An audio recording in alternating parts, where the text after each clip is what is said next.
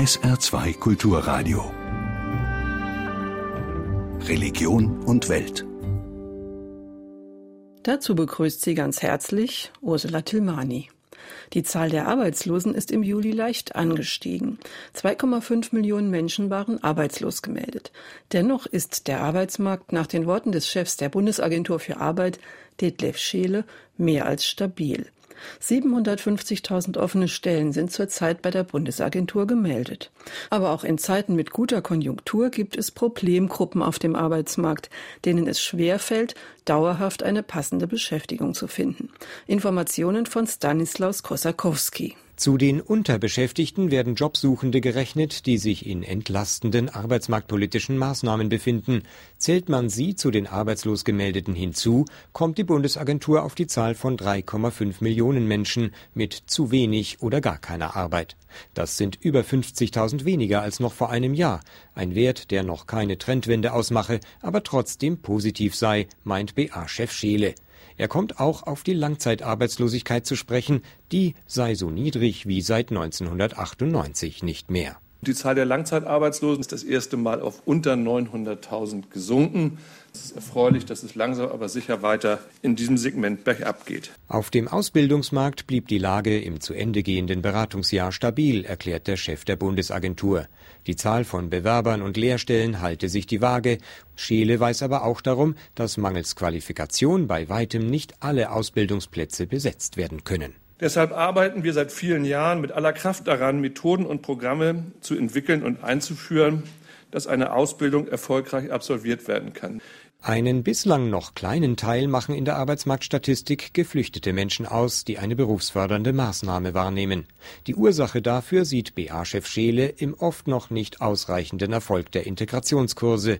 Die werden vom Bundesamt für Migration und Flüchtlinge vermittelt. Im Studio von SR2 Kulturradio ist Wolfgang Biel, der Geschäftsführer des Diakonischen Werks an der Saar. Guten Tag. Guten Tag. 900.000 Menschen sind in Deutschland zurzeit langzeitarbeitslos. Welche Gruppen sind denn davon besonders betroffen und was heißt das eigentlich, langzeitarbeitslos? Es sind in der Regel Frauen stärker betroffen als Männer. Es sind äh, oftmals Alleinerziehende. Es sind auch Familien mit mehr als drei Kindern und es sind, ist der Bereich der Ausländer. Das sind so die sogenannten Problemgruppen, die besonders auffallen bei der Arbeitslosigkeit Arbeitslosenstatistik. Langzeitarbeitslos heißt, dass man länger als zwölf Monate arbeitslos ist. Und wenn man sich jetzt im Moment die Zahlen im Saarland anschaut, so haben wir im Saarland ja eine Arbeitslosigkeit von 35.000 Menschen.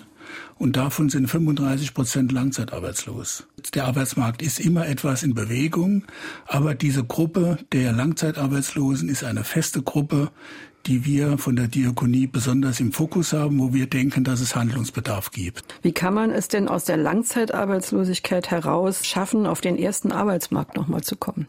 Sie können als Langzeitarbeitsloser ja in bestimmte arbeitsmarktpolitische Maßnahmen kommen, beispielsweise in Ein-Euro-Jobs, in Arbeitsgelegenheiten, in längerfristig geförderte Arbeitsgelegenheiten oder auch längerfristig geförderte Arbeitsstellen, die dann aber auch Qualifizierung mit sich bringen, die Bildung mit sich bringen und die sozialpädagogische Begleitung mit sich bringen. Und darüber ist es sicherlich im Einzelfall möglich, dann auch in den sogenannten ersten Arbeitsmarkt zu kommen.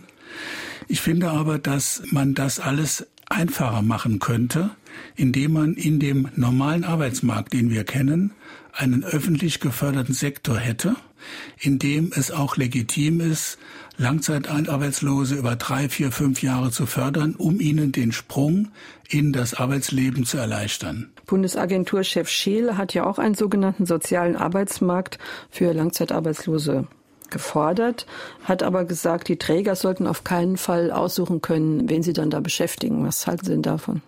Die Träger suchen ja nicht aus, wen sie beschäftigen. Wir bekommen ja von den Agenturen die Leute zugewiesen. Wenn es jetzt im Einzelfall nicht passt, hat man natürlich schon noch als Träger die Möglichkeit zu sagen, das passt jetzt nicht. Aber die Zuweisung erfolgt über die Agentur.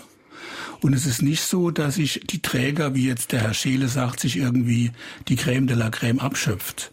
Was ich sehr gut finde, ist, dass er diesen Ansatz fährt, weg von den Sonderprojekten oder Programmen hin zu einem öffentlich geförderten oder er sagt sozialer Arbeitsmarkt. Das ist auf jeden Fall ein Weg, den ich auch mit unterstütze. Wir haben ja vorhin gehört, dass es die sogenannten Unterbeschäftigten gibt, eben die Menschen, die in solchen arbeitsmarktpolitischen Maßnahmen drin sind. Warum tauchen die eigentlich in der Statistik der Arbeitslosigkeit nicht auf? Weil sie aktuell dem Arbeitsmarkt nicht zur Verfügung stehen. Und von daher differenziert die Statistik zwischen den Anführungszeichen normalen Arbeitslosen, und den sogenannten Unterbeschäftigten. Das sind diejenigen, und das macht ja schon im Saarland eine große Gruppe aus, die entweder in arbeitsmarktpolitischen Maßnahmen sind oder die sogar, und das klingt vielleicht etwas komisch, die von der Statistik her ausgesteuert sind, weil ein 58-jähriger Mensch, der darüber hinaus noch länger als zwölf Monate Leistungen erhält über das Hartz-IV-Programm, taucht in der Statistik als arbeitslos nicht mehr auf. Also wer als älterer Mensch arbeitslos wird, der hat auch wenig Chancen, nochmal auf den Arbeitsmarkt zurückzukommen. Das stimmt auf jeden Fall. Außer er wird, das hat man ja auch in letzter Zeit des Öfteren, von Firmen jetzt nochmal speziell nach der Verrentung gerufen, weil es wichtig ist, dass er Jüngere anleitet oder aufgrund gerade des Facharbeitermangels es notwendig ist, dass diese Leute Leute dann nochmal für eine gewisse Zeit ins Berufsleben zurückkehren. Es gibt viele offene Ausbildungsstellen, andererseits zahlreiche Jugendliche, die nicht genügend qualifiziert sind, um eine Ausbildung anzutreten. Was kann man dagegen tun? Früher gab es die Hauptschulabschlusskurse, heute könnte man sozialpädagogische Trainings oder auch entsprechende Sprachtrainings machen. Nur diese Möglichkeiten gibt es nicht im Moment von der Bundesagentur und vom Jobcenter. Das heißt, es ist in der Tat eine Lücke zwischen den Jugendlichen, die zur Verfügung stehen und der Anzahl der Ausbildungsstellen. Würden Sie auch sagen, dass die Schulen daran Anteil haben, dass die Schüler nicht genügend qualifiziert sind, wenn sie die Schule verlassen? Also ich würde eher sagen, dass die Ausbildungsberufe mittlerweile so hoch differenziert und auch hoch, hoch technisiert sind, dass das Grundwissen, was die Schulen vermitteln, oftmals nicht genügend ist, damit die Jugendlichen da reinpassen. Wenn dann eventuell noch ein Elternhaus dazukommt oder ein soziales Umfeld, das nicht unbedingt jetzt Lernen, Bildung, Qualifizierung unterstützt, kommen natürlich viele Dinge zusammen, die das dann schwierig machen. Im Interview von SR2 Kulturradio war das Wolfgang Biel, der Geschäftsführer des Diakonischen Werks an der Saar. 1600 Nepalesen verlassen ihr Land jeden Tag, um einen neuen Job im Ausland anzutreten. Auch junge, gut qualifizierte Menschen finden in ihrer Heimat keine auskömmlich bezahlte Arbeit. Daher verdingen sie sich für Niedriglohn in der Hochglanzgesellschaft der Arabischen Emirate. Schon vor dem Abflug müssen sie sich hoch verschulden, weil nepalesische Arbeitsvermittler völlig überhöhte Gebühren von ihnen kassieren. Jürgen Webermann berichtet. Es ist dieses herzliche Lachen, das an Miruna Tarang sofort auffällt. Dabei ist es ein trauriger Moment. Miruna nimmt Abschied von ihrer Familie. Ich fliege jetzt nach Saudi-Arabien. Miruna wird in einem Krankenhaus in der saudi-arabischen Hauptstadt Riyadh als Putzfrau arbeiten. Ja, mir bleibt ja nichts anderes übrig. Meine Eltern sind alt und verdienen nichts mehr. Und Arbeit gibt es hier in Nepal nicht. 400 Euro, das ist der Verdienst von Miruna in Saudi-Arabien. Einen großen Teil davon will die 28-Jährige nach Hause überweisen. Am Flughafen der nepalesischen Hauptstadt Kathmandu gibt es ein eigenes Terminal für Gastarbeiter. Es ist voll an diesem Abend. Die Monitore zeigen acht Flüge an, nach Dubai, in den Oman, nach Saudi-Arabien, nach Malaysia. Dorthin will auch Kadaga. Ich habe hier in Nepal zwar eine Arbeit als Lehrer, aber der Verdienst reicht nicht. Ich werde jetzt als Wachmann arbeiten. Eine Vermittlungsagentur hat mir diesen Job beschafft. Ich habe dafür 130.000 Rupien bezahlt. Für den Medizincheck und für das Visum.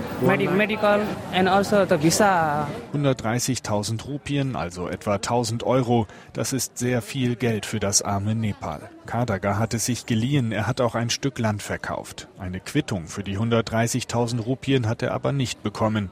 Der Grund? Seit zwei Jahren sind derart hohe Gebühren in Nepal illegal. Die Jobvermittler dürfen nicht mehr als 10.000 Rupien, also etwa 80 Euro, verlangen. Für Flüge oder Visa müssen die Arbeitgeber aufkommen. Die Regierung hofft, dadurch Gastarbeiter vor Verschuldung und Ausbeutung zu schützen. Of course I don't do that. Lakshman Bishwa betreibt eine der größten Vermittlungsagenturen in Nepal. Nein, er verlange keine hohen Gebühren mehr, betont er gleich zu Beginn des Gesprächs. Er halte hohe Gebühren für unethisch. Aber irgendwann platzt es dann doch aus ihm heraus. This is really impossible as. 10.000 Rupien als Höchstgrenze für die Gebühren, das ist für mich nicht machbar. Manchmal kommen die Arbeitgeber hierher geflogen. Sie wollen fünf Tage im Fünf-Sterne-Hotel übernachten und manche kommen danach noch einmal wieder. Wie soll ich denn da mit 10.000 Rupien pro Arbeiter auskommen? Also umgehen die Vermittler das Gesetz einfach und lassen, wie vorher auch, die Arbeiter für alles zahlen. Kardaga, der Lehrer, weiß, dass auch er zu viel bezahlt hat. Aber ich hatte doch keine Wahl, sonst hätte mir die Agentur am Ende den Job nicht vermittelt. Miruna, die nach Saudi-Arabien will, lacht die Frage nach den Gebühren einfach weg. Stattdessen antwortet ihr kleiner Bruder, ja, auch Miruna habe sich verschuldet. Die ersten Monatsgehälter werde ein Geldverleiher bekommen, nicht die Familie. Aber meine Schwester geht arbeiten, damit wir alle in Nepal überleben können. Dann verschwindet Miruna im Terminal. Ihr kleiner Bruder sagt, er werde vor allem Mirunas Lachen sehr vermissen. Sie gilt als Top-Adresse für sunnitische Islamstudien in der arabischen Welt. Die Al-Azhar-Universität in Kairo, manchmal auch als Vatikan des Islam apostrophiert. Die Gelehrten haben sich jetzt auf den Weg zu den Menschen gemacht. Sie haben einen Kiosk an der zentralen Kairoer U-Bahn-Station eröffnet, an dem sich Gläubige in Alltagsfragen beraten lassen können. Ein Service, der durchaus nicht bei allen Ägyptern Zustimmung findet. Eine Reportage von Michael Lohse.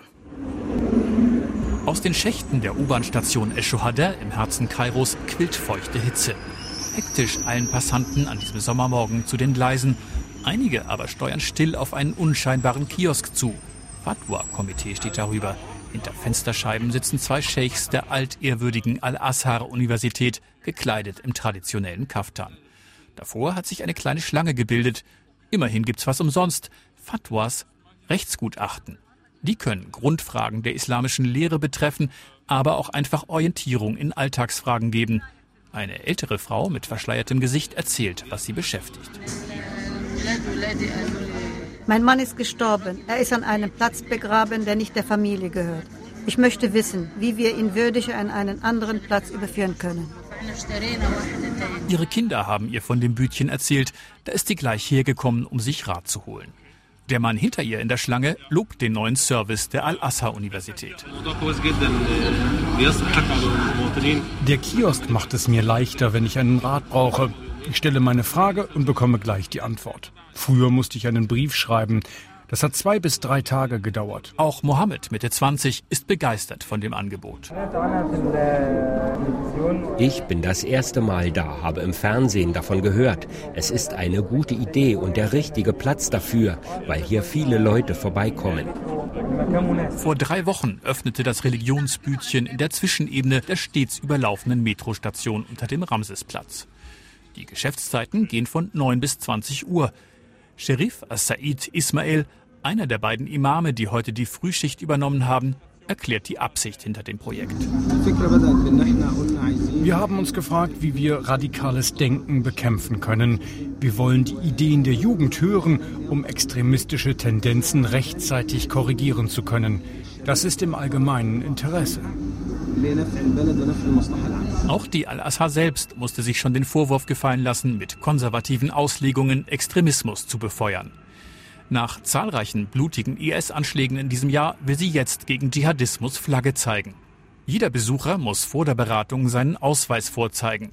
Die Daten werden notiert, ebenso wie die Anliegen. Aus statistischen Gründen, erklärt Ismail. Die Al-Assar wolle wissen, wie groß das Interesse ist und was die Leute bewegt. Die Leute fragen, wie sie sich verhalten sollen. Zum Beispiel, wie man richtig betet. Sie suchen Rat in Beziehungsfragen, bei Ehe oder Scheidung oder weil sie an Gott zweifeln. Die Nachfrage sei enorm, erklärt der Geistliche. Zu dem Kiosk kämen im Schnitt 200 Leute am Tag. Schon plant die Al-Assa, das Angebot auch auf andere große Kairoer Metrostationen auszuweiten. Doch das stößt auf Widerstand bei liberalen Ägyptern, die nicht wollen, dass Religion immer stärker den öffentlichen Raum prägt. In vielen Stationen gibt es bereits Gebetsräume für Muslime. Im Ramadan wurden die Passanten, ob sie wollten oder nicht, mit Koranrezitationen beschallt. Dieser Taxifahrer meint, ich bin nicht begeistert. Das ist eigentlich nicht der Ort dafür. Und es gibt ja auch keinen Kiosk für Christen oder Juden. Ich meine, wenn die Muslime einen eröffnen dürfen, müssten die anderen auch sowas bekommen, oder nicht? Die Buddhisten, die Ungläubigen, jeder, der in Ägypten lebt.